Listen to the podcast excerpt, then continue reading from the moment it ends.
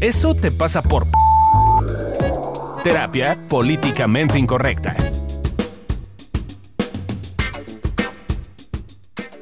Hola, ¿cómo están? Bienvenidos a un episodio más de Eso te pasa por...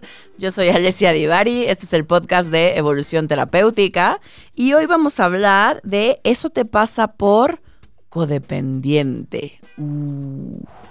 Y bueno, como Sí. siempre, ya Fabio ya se metió porque apenas yo iba yo a presentar, pero bienvenido Fabio, Hola, soy Fabio Valdés. Es que estoy dormido, una disculpa. mi socio con su voz aterciopelada, está dormido, pero ya llegó. Y Adriana, como siempre. Hola, ay. Hola. Hola, ¿cómo están? Disculpe, todos estamos muy desmañanados hoy.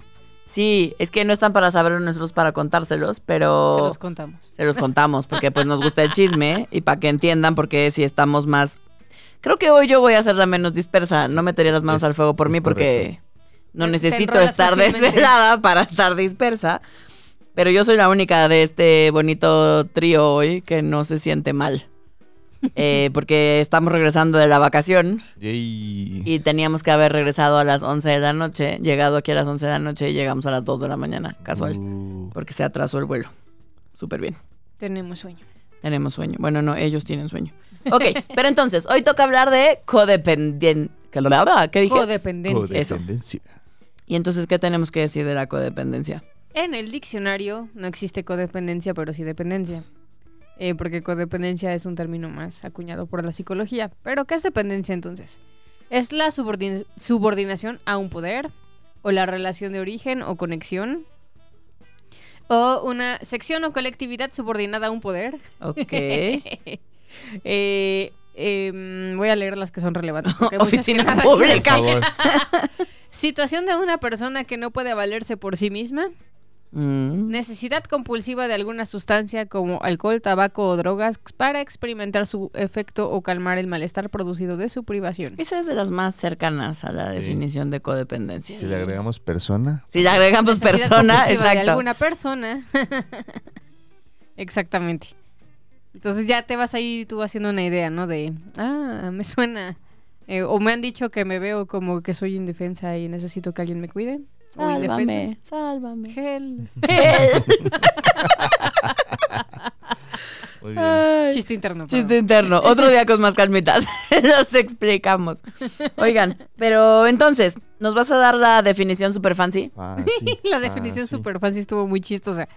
Eh, no sé si soy yo, que soy medio rojilla y entonces me encuentro así como de repente cosas bien Casual. así, o, o, o- porque es lo primero que me muestra Google, o sea, no sé si también tiene algoritmos extraños o no. Pero también se basa en tus búsquedas. Google. Entonces, Ok. eh, escuchen, ¿no? Es la dependencia es un término con diversos usos que puede utilizarse para mencionar a una relación de origen o conexión, la, la subordinación a un poder mayor o a una situación de un sujeto que no está en condiciones de valerse por sí mismo. O sea, básicamente lo que dice el diccionario. Ajá. Pero entre los sociólogos, antropólogos sociales, psicólogos y economistas latinoamericanos ha venido siendo un centro de preocupación el problema de la dependencia. ¿Por qué? Porque el problema de la dependencia es que somos pueblos latinos y americanos que por supuesto eh, estamos siendo eh, oprimidos y dominados, ¿no? En este caso, por la eh, cultura española. Y que entonces básicamente, digo, para no leerlas todo porque es un chorote, ¿no? Pero básicamente lo que dice es que eh, deberíamos de ser independientes con nuestro propio marco de referencia cultural, sin incluir al español, o sea, des- desentendernos de todo aquello que venga de España, para Por- entonces poder ser realmente liberados como Estados Unidos. Así decía. Pero entonces ahí no seríamos liberados. Sí. Pues no, O sea, más bien nos estaríamos estaría- estaríamos negando parte de quiénes somos. Es, es correcto. Y sería como una cosa ahí como escupir para arriba, ¿no? Porque somos mitad. O sea, entiendo, entiendo que en Estados Unidos hubo una, una matanza de la gente indígena. Aquí hubo una. Sí, ahí los Aquí hubo un mestizaje. Es como es un contexto diferente. Pero que no, que deberíamos ser como los gringos liberados y empoderados. Y adiós a los españoles, básicamente eso decía. Es como toda una ola que creo que ya no es tan vigente, pero que en los años 60 sí fue como, tenía un boom muy grande. Ya. Pues sí, pero está terrorífico que esa sea, o sea, que creo que es parte de lo que estaremos hablando hoy, como hasta qué punto, como siempre, la, en este caso, codependencia o la dependencia extrema de algo o de alguien, eh, hasta dónde sí funciona, para qué sí sirve y cuándo nos estamos pasando de, eh, pues, de este. dependientes, ¿no? y, ya, y ya le estamos dejando todo nuestro poder a la otra persona, ¿no? Ajá. Digo yo. Eso dicen. Eh, pero bueno, entonces, em, algunos ejemplos. Como, ¿en, qué, ¿En qué lo notamos? ¿Cómo podemos saber, cómo nos damos cuenta de la codependencia? Si, por ejemplo, de repente te das cuenta de que tu vida gira en torno a tu relación. Ay, man. Y por relación no me refiero solamente a pareja, Pareja. ¿eh? O sea, puede ser amigos, mamás, Mm. papás, ami- hermanos. O sea, si de repente todo lo que haces está en función de... eh, El trabajo también, no, no forzamente una persona. Exactamente, pueden ser situaciones. No, Eh, si todo gira alrededor de eso, pues es una señal de alarma, yo diría amarillita. Una forma de saberlo es que no tienes tiempo más que para aquella cosa en la cual eres dependiente. Y O- lo pones como prioridad. Sí, o también, yo me acuerdo cuando estuve algunos años con alguien de la cual era yo bastante codependiente. eh, bastante dependiente. Este. mm, Pues yo nunca sabía si lo iba a ver, si no lo iba a ver, si me. O sea, en mi sensación era si me iba a querer ver o no. Y entonces yo bailaba un poco al son que él me dijera, ¿no? Em, y entonces yo no hacía ningún plan Ajá. hasta que no hablaba con él.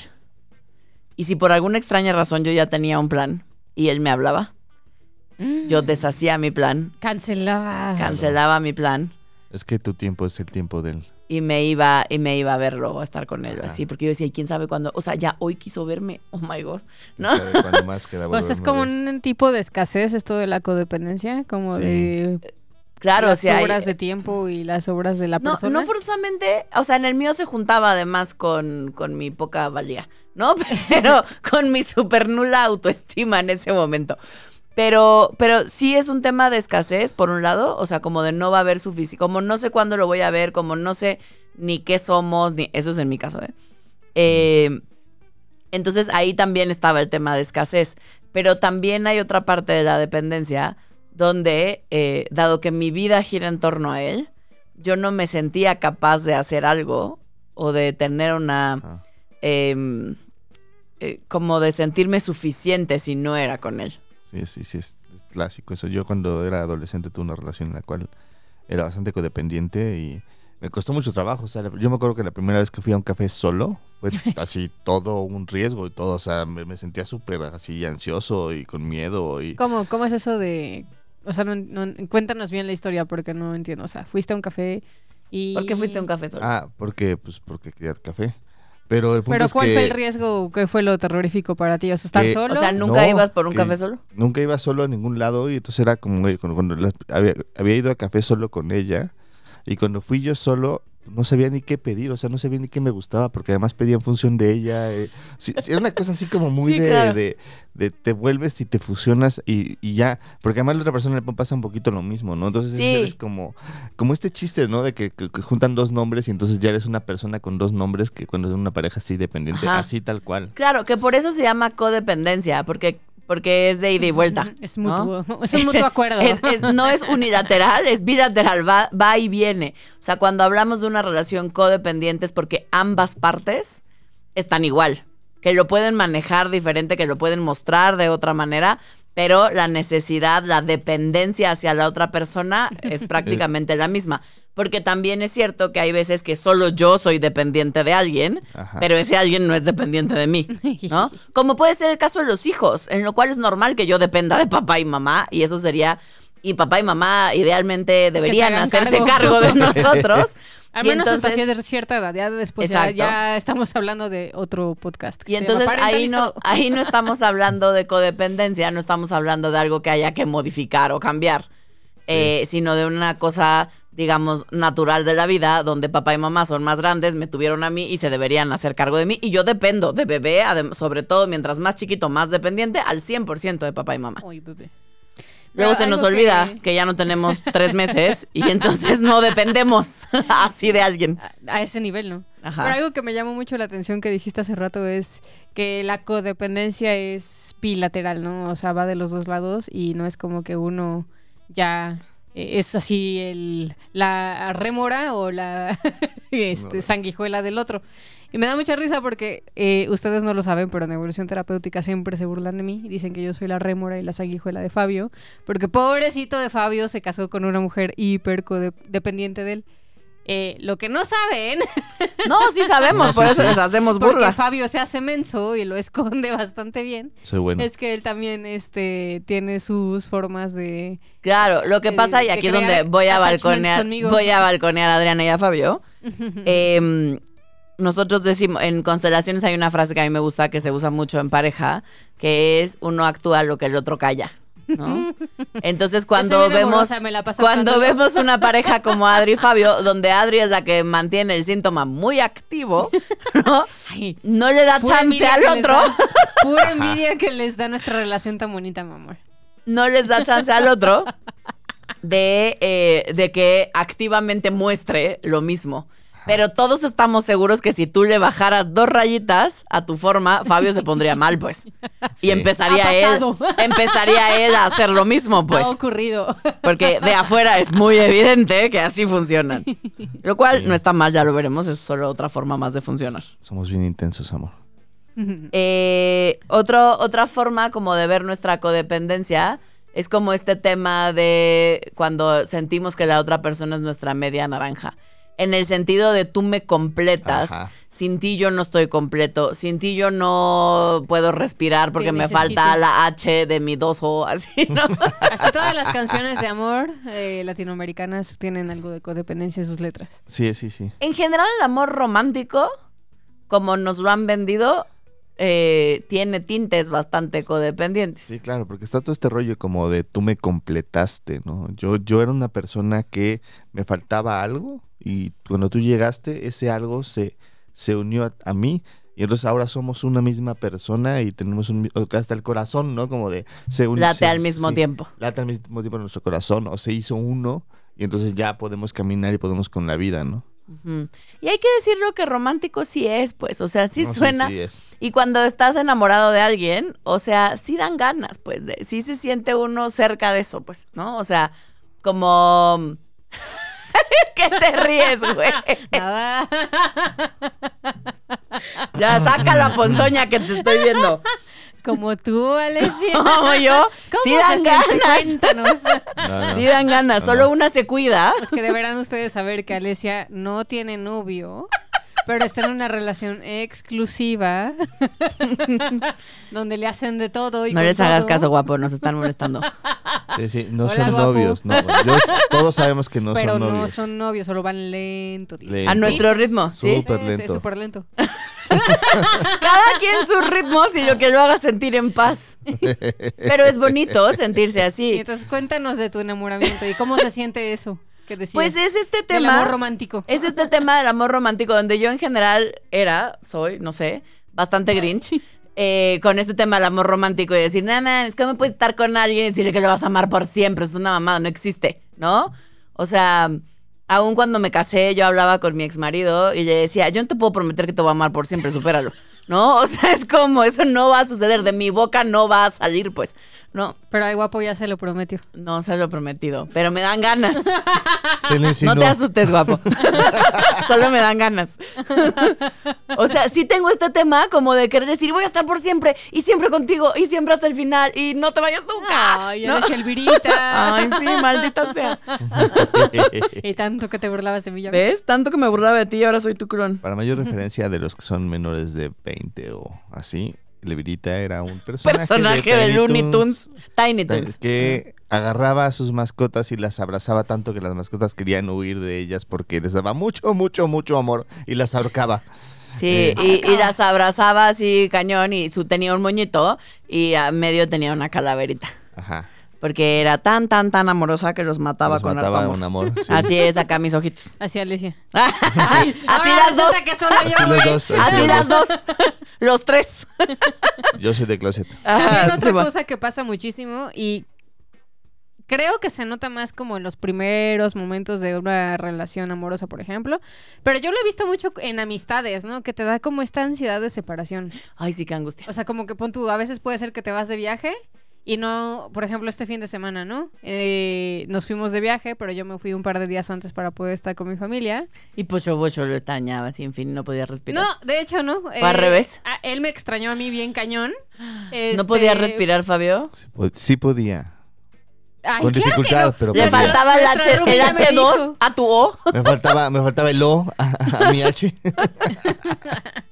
Pero no, yo estaba bastante distraída con mi sobrino, pero sí pu- pude ver que de repente me daba como esta, como de, ay, ya quiero que lleguen, como, como, no era una gran ansiedad, pero sí era un como, ay, como, como que algo falta, como que se siente algo rarito de, de, mm, no estoy como 100% en mi zona de confort, ¿no? Y cuando, y cuando decimos esto y esta ansiedad, va de poquita ansiedad manejable, como estaban platicando ahorita ustedes, y me doy cuenta y digo, bueno, ya relájate, si lo extraño, claramente quisiera estar con él o con ella, eh, a no puedo Oh, sí.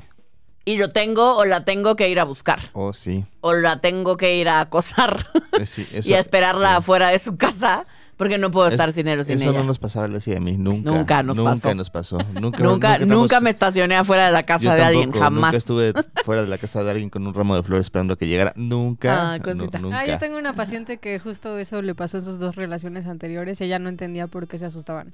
No, era es que, pues es que yo solo quería ir a visitarlo y como no me contestó el WhatsApp, pues dije, igual y le pasó algo, entonces fue a, fui a su casa a verlo. Claro, para Sí. saber, para estar que estaba bien. Y es que en ese momento adentro de uno Tiene tiene sentido. Eso es lo, eso es lo, Sí, sí. lo frustrante cuando estamos en esas relaciones.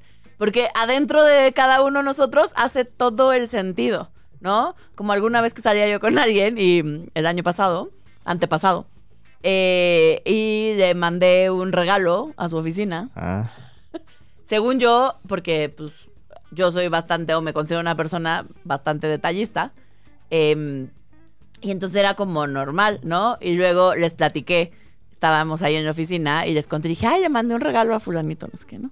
Y todos, Alesia, ¿por qué se lo mandaste? Y yo, pues porque me acordé así casual de ella mandar un ese día. detallito. nomás. No es porque Yo sienta. entiendo. No es porque yo- sienta que si no, doy algo y que grave. si no le mando algo y que si no me hago presente, Se van a olvidar de ti. se van a olvidar de mí Presencia y la ¿no? relación presencia de marca, mijo, presencia de marca. y si no, y si no se van a olvidar de mí, la relación no va a existir, todo va a estar terrible y entonces yo ya no voy a ser suficiente nunca y entonces mi vida no tiene sentido. Sí, sí. No, no, es que además cuando te llega esa ansiedad es terrible. Es así una de las cosas más espantosas que yo he sentido en esta vida, que es así como de, de, de si no hago algo en este instante, Vale ya, madre. valió madres. Porque además tienes la ilusión de control, claramente, Claro. ¿no? O sea, tú no piensas que la otra persona ya decidió si sí o si no y nada más te está como tratando amorosamente, así como de... pues, ya, voy- vete a volar te ha tranquilamente. pasado? No, este, ¿eh? ¿Conmigo te ha pasado? Obvio, obvio que contigo me pasó lo contrario, amor. Estamos unidos. Unidos. Unidos. Unidos. Jun- En el Unidos. corazón, no En el al mismo corazón. tiempo. Me ha pasado que Ándale. te- de que te extraño, pero es diferente. Es que es justo la diferencia. Cuando, le- cuando es correspondido. Es que hay una ansiedad distinta. Ajá. O sea, que se siente parecida, pero no es igual. Sí, sí. No, es que no sé cómo explicarlo. Sí, sí. Porque hay un tema donde hay una que es bonita. Y es como este extrañar a alguien y decir, ay, sí, y claro que lo extraño, y claro que me dan ganas de verlo. Pero hay otra que es como, si no está, me da algo, pues Sí. me muero. Mi vida deja de tener sentido. Por dramático que suene, O no voy a poder con la vida. Pues. no voy a poder con la vida, no voy a poder con mi día a día, no voy a poder vivir si esa persona... Deja de estar. A Lore El- le pasa un poco, es el ¿no? último Con tren. Amilcar. A veces en- entra en Y a Milcar con Lore. La última Es que Coca-Cola. tienen la misma dinámica que Exacto, yo. sí. Lore lo muestra un chingo a Milcar, ¿no? Pero sí, les pasa exactamente Sí, igual. o sea, fácilmente caen en ese lugar, ¿no? Entonces puede ser con un amigo, puede ser con una, con una situación como el trabajo, eh, que ese es muy común, o puede ser con una pareja, o puede ser con mamá o papá, ¿no? Hay, hay, hay relaciones em, donde tanto yo soy súper dependiente de mamá como mamá de mí, pues, Ajá. ¿no? Donde, donde, o papá, o mi hermano, o mi primo, o quien sea. Puede ser Pues cualquier sí. persona. Las- la forma de saberlo es que quieres saber de la persona de manera obsesiva, poco controlada. Y lo justificas Y claramente. puede ser más activo o más pasivo en el sentido Ajá. que suceda solo en tu cabeza y entres en ansiedad y sientas que mueres tú solito en tu casa. Aunque es raro, generalmente la Es mayoría de nosotros lo actuamos, ¿no? Y se vuelve un tema como bastante compulsivo. Y entonces le mando un WhatsApp y no me contesta. Y ya vi que está en línea y que no ha leído mi mensaje. Y Lo- ya vi, ¿no? lo y entonces algo hice mal. Y entonces checo su Facebook a ver si puso algo. O checo su Instagram. O checo su lo que sea que tenga yo a la mano. O si no, me empiezan a salir O le estas a ideas. alguien que sé que está con él o con ella. Exacto, o me salen estas grandiosas ideas como de, claro, yo sé que va a ir a una fiesta, ella había dicho que hoy iba a ir a una fiesta. ¿A quién Le caigo conozco? de ¿A quién sorpresa. conozco ¿A en quién esa conozco fiesta? en esa fiesta? Digo, claro, yo tenía ganas de ir a esa fiesta, o sea, ¿por qué no iría yo a esa fiesta? Y entonces empiezan a surgir estas grandes ideas de que desde afuera se ve súper stalker, pero que desde adentro no se vive como... Y tiene sentido. Tiene todo el sentido. Es muy trágico que no nos demos cuenta. Pero está muy chistoso porque creo que en general eh, te- vi- vivimos en un contexto que ve mucho, muy mal la codependencia, ¿no? O sea, en general Pero es codependencia igual a malo. Pero se nos Sí olvida y para no. qué sirve. Ajá. O sea, sí, y ahorita lo vamos a ver, pero, pero yo diría que es- hay un doble mensaje en la codependencia. O sea, porque por un lado, si es a los amigos, si es al trabajo, hay lugares donde la codependencia se ve mal. Pero si es a la pareja, de hecho, hay muchas cosas que la fomentan. A mí me juzgan. A menos de que sea no correspondida. Nosotros sí, si En no es caso, correspondida. es- ya es esta- ya Entonces es sí eres un stalker, maldita o maldito. Pero pero si es correspondido, solo es como, ay, se llevan increíble. Soy Cuando es una de Pearl Jam. cuando es como digamos medianamente codependiente. Si ya es muy intenso a cualquiera nos hace ruido, pues, ¿no? y no soy correspondida. Pero bueno, entonces ¿para qué nos sirve? Sirve principalmente para crear un vínculo con alguien, ¿no? O sea, cuando le das este lugar de importancia, de significancia a alguien en tu vida, entonces e- es mucho más fácil crear este vínculo, vínculo crear esta relación que puede llegar a ser muy bonita. Entonces te sirve para conectarte también. O también puede ser- servirte para sentir que puedes con la vida y que no estás solo. O sea, como de, bueno, está mi amiga o mi amigo, mi pareja, mi mamá, mi papá junto a mí, siempre van a estar junto a mí, porque así se siente cuando es- Sí. eres codependiente. Y entonces a huevo puedo con lo que venga y lo que Sí, sigue. está muy cañón. Yo, yo creo que mi relación más codependiente a lo largo de toda mi vida fue con una amiga eh, que estudiamos juntas desde chiquititas y éramos, y seguimos siendo, pero, pero nuestra relación hoy ya cambió mucho. Pero hasta hace dos años éramos una misma, pues, ¿no? Eh, la gente creía que éramos pareja, porque, porque era como, era la relación. O sea, yo me podía imaginar incluso sin mi familia, y miren que soy bien muégana. Y me podía incluso imaginar peleándome con mi familia y dejándoles de hablar si pasara algo así trágico, pero jamás, jamás me había imaginado mi vida sin ella. O sea, era como, ella era un poco el pivote de mi vida y, fue sucediendo a lo largo de tantos años que ni ella ni yo nos dimos cuenta que nos fuimos convirtiendo en esa, en la vida de la otra, en la que ya era por momentos más un estorbo que una ayuda, en la que en, en vez de apoyarnos nos deteníamos, la una a la otra, en la que yo todo lo que hacía la tenía que invitar y que llevar porque si no había pedos y viceversa. Eh, en la que ya era, era, una, era una codependencia importante. eh, y fue muy duro para todos los que lo vivieron junto conmigo. eh, y fue muy duro para mí rehacer mi vida. Y, y al mismo tiempo también descubrí que tenía yo una vida y que podía. Fue como si se hubiera divorciado. Ese divorcio sí me dolió muy cañón. Pues, pues ese sí la pasé muy mal. O sea, dos años y yo no lograba recuperarme. Eh, Eh, y es alguien que, que hasta la fecha tan, tan nos costó mucho trabajo, pero le echamos hartas ganas, que hoy otra vez Ya son eh, amigas, pero no pareja. ya somos amigas, pero no pareja, exacto.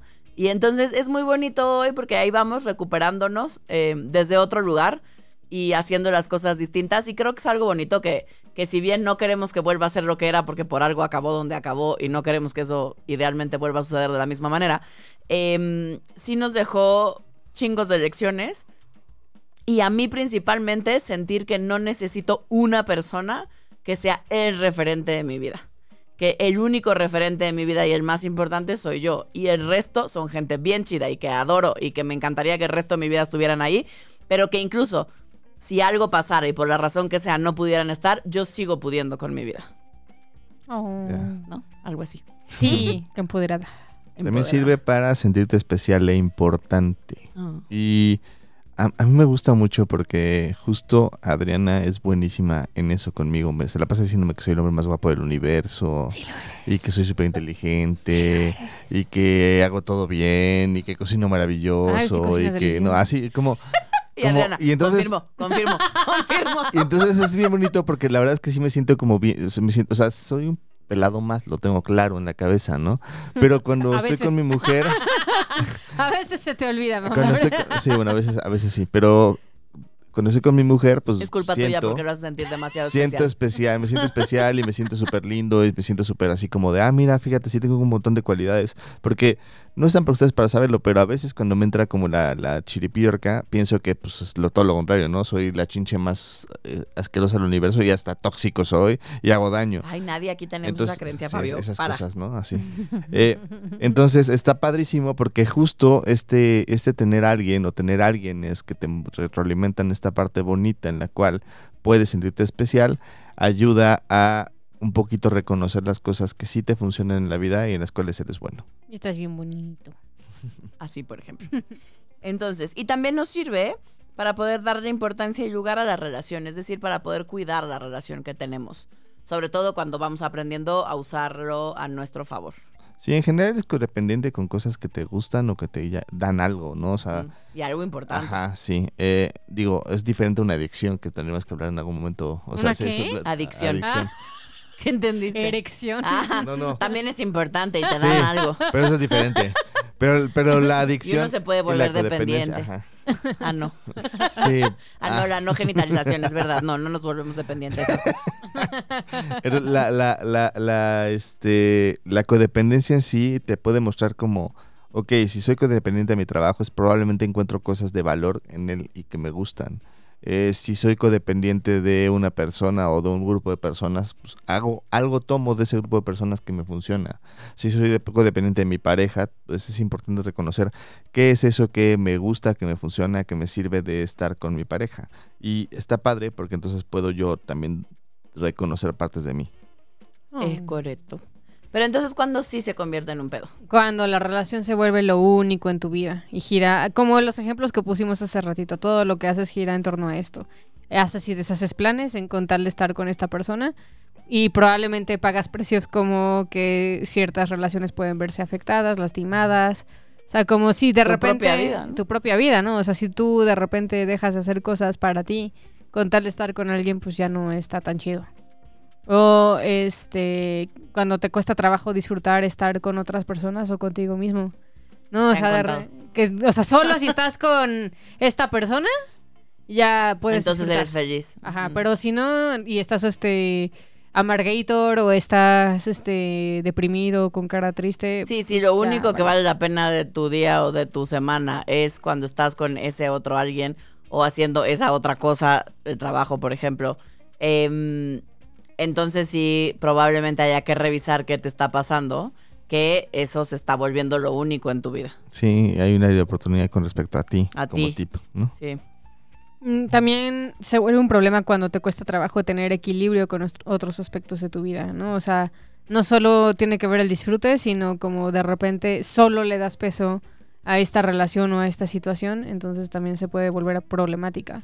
Claro, y a ver, o sea, no sé a los que nos están escuchando, pero yo soy de las primeras que equilibrar mi vida de pronto se vuelve complicado, ¿no? O sea, porque en todos lados escuchamos que hay que tener un balance, ¿no? Pero ¿quién dice cuál es el balance correcto? ¿Y cómo sé cuándo sí está más balanceado? Y cuándo además sí hay momentos donde unas cosas van a tener más prioridad que otras, pero idealmente que al menos tengas, mm, se las voy a dejar barata, tres, cuatro áreas. Eh, donde de manera recurrente sí estás en ellas, ¿no? Y sí, y sí tienes relación, o sea, con tus amigos, con tu familia, eh, te gusta tu trabajo, o tienes pareja, o ah, tienes un hobby eh, y disfrutas estar contigo, por poner cosas como más eh, del día a día.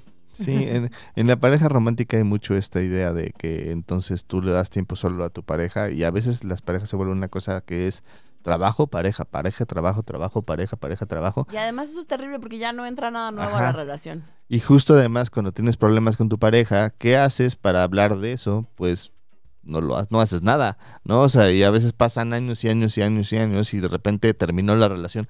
¿Quién sabe por qué? O sea, creo que es importante por eso empezar a reconocer que necesitamos otras cosas para poder equilibrar la situación. Otra cosa y otro precio a pagar cuando ya la situación está muy codependiente es cuando de repente te detienes a crecer. ¿No? De cómo voy a yo ir y hacer es- estudiar esa maestría. Porque la otra persona no va a eh, poder. no va a poder o no me va a poder acompañar o no, mejor no, mejor me quedo. Y entonces me va a dejar si me doy cuenta. O lo voy a dejar si crezco también. Pero es otro Ajá. tema. Claro, pero va de la mano y tiene que ver con, a veces tiene que ver no solo con el hecho de brillar más que el otro, que eso es tema de otro episodio, que se juntan. En general no nos pasa una sola cosa, pues. No. Y cuando generamos una relación codependiente, pues está llena de diferentes tintes eh, que, que de los cuales va acompañado. Pero sí tiene que ver sobre todo con cómo manejo mi tiempo. Eh, y entonces el hecho de sentir que quizás me tenga que cambiar de país y no, mi relación no va a aguantar. No, esa persona no, no podría sin mí, no, ¿cómo le voy a hacer? Eh, en vez de perseguir mi propio sueño, si es que eso es importante para mí. Y cuando crees y sientes que son el otro, que sin el otro no podrías con tu vida. O sea, esa sensación es como muy de... Sí, lo que Pero yo si les te contaba imaginas de mi amiga. realmente, si se muriera esa persona como de chin, no sé qué haría, o sea, neta, me, me, perdería, no, no habría nadie más en mi vida como esta persona. O Entonces, enloquezco. Quizás ya... A, mí, Sí. a, a mí esa sensación creo que últimamente ya no me pasa. Pero antes pues, sí, yo sentía que si Fabio se moría era como de, pues seguro me vuelvo loca, ¿no? O sea, entre el dolor y entre y ahora qué voy a hacer y no voy a encontrar a nadie como él, eh, sí sentía que me volvía loca. ¿No? Y creo que es una sensación bastante común. Claro, y, y al final todo tiene que ver con, como decía Fabio hace ratito en el tip, eh, tiene que ver con algo que nos pasa a cada uno de nosotros. Es algo, es algo interno. Pero bueno, entonces ya qué chingados hago, pues. O sea, ya me di cuenta que claramente sirve para algo y que eh, por algo desarrollamos una dependencia o una codependencia eh, más intensa, menos intensa, más funcional, menos funcional. Pero ¿qué sí podría yo hacer? Escuchar nuestros 11 tips, que es la cantidad de relaciones codependientes que ha tenido Alesia. Y yo creo que fue bajita la mano. yo creo que hay ni al más. caso. Ay, híjole. Yo creo que son menos, ¿sí? Ay, Yo creo ayer que son hicimos cuentas y al menos eran 11 eh, así de rapidito. Pues Sí. sí. Y hay que decir que la mayoría son de amistad. Sí. Sí, Eso, sí. eso no la bien de ti, mana. No pongas cara de estoy orgullosa de mi Obvio, estoy codependencia. orgullosa de mi codependencia porque es, es de mis amiguis de los que dependo bien cañón. Tip número uno.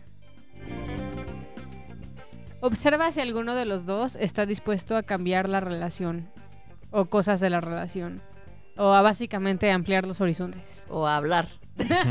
Al menos, ¿no? O sea, Sí, creo que el primer punto es empezar a hablar. Oye, amor, que nos veamos todos los días a todas horas. Creo que empiezo a sospechar que puede ser que no sea normal. Que no sea tan saludable. Ajá. puede ser que me tengas un poco harto. Sí. Puede ser que necesitemos un poco de espacio. Oye, que todo el fin de semana estemos juntos Ay, y en eso momento sí. nos separemos. Creo que creo que Eso está ya muy pasaron bonito. dos años y creo que es importante que Ya de llevamos vez 15 en cuando años. ajá, nos demos un sábado o un domingo para pues para si tú quieres ir a ver una película que tú quieras ver que yo no quiera ver. ¿no? Pues vayas a verla. Por ejemplo, yo voy al cine sola a ver películas de miedo y. Fabio Ay. se junta con sus amiguitos a jugar rol. Qué Así maravilla. es. Odio las películas de mí. Ay, las amo. Yo las odio también. Tip número 2. Aprende a estar contigo mismo y con lo que sientes.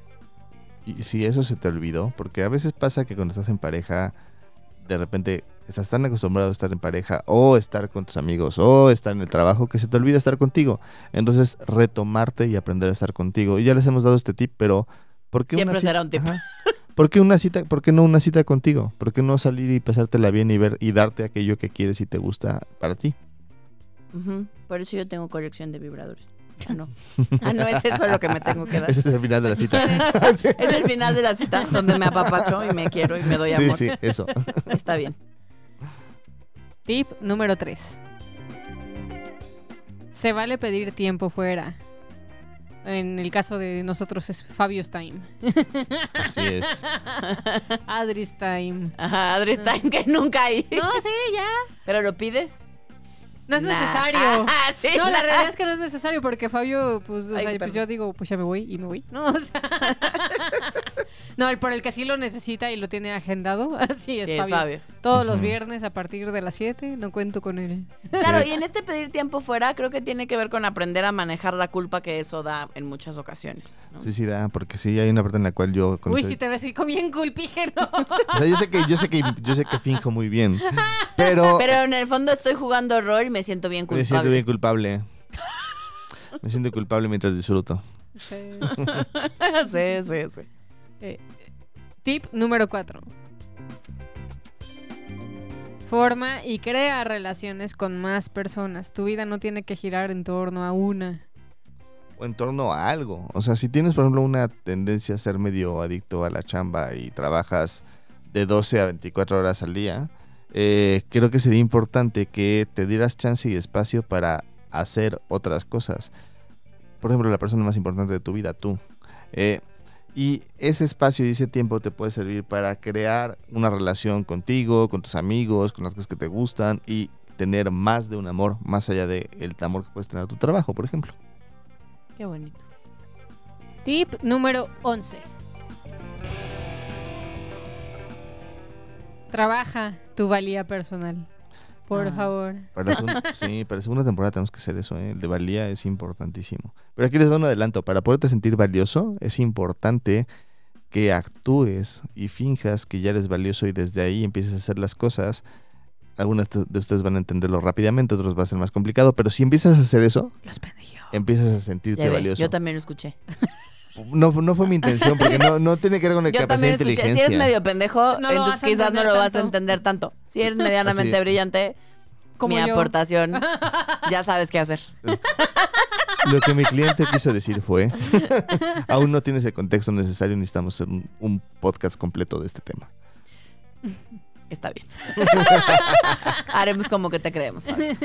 Pero sí, el tema de la valía personal es bien importante.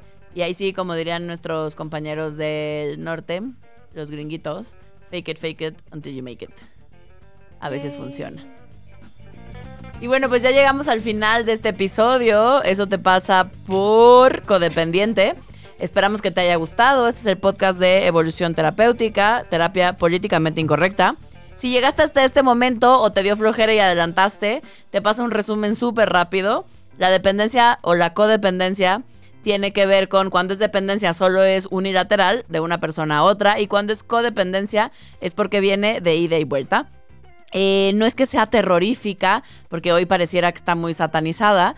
Tiene cosas que funcionan, si aprendemos a usarla, habla de nosotros, de cómo nos sentimos, de quién o qué es importante en nuestra vida. Y simplemente se trata de aprender a usarlo a favor y de hacer algo con esas relaciones que nos importan, crear nuevas relaciones, pero sobre todo aprender a estar con nosotros y a fomentar y desarrollar nuestra propia valía personal para que entonces sí nos sintamos que si no es con ese algo o alguien, eh, nuestra vida valió a pura madre. Entonces, date permiso de empezar a ver a ti qué te pasa con eso, tú qué necesitas eh, y cómo será aprender a enamorarte de ti. Me parece que, que por ahí va la respuesta también a no depender eh, al 100% de nadie eh, y a poder hacerte cargo de tus emociones y de lo que tú necesitas y funciona para ti. Entonces te recuerdo que nos encuentras en todas las redes sociales como Evolución Terapéutica. Eh, si tienes algún tema del cual te gustaría que habláramos, por favor pónnolos en alguna de nuestras redes sociales y con mucho gusto hablamos de eso. Gracias a todos, todas, todes por sus comentarios. Eh, los amamos mil y nos vemos en el siguiente episodio.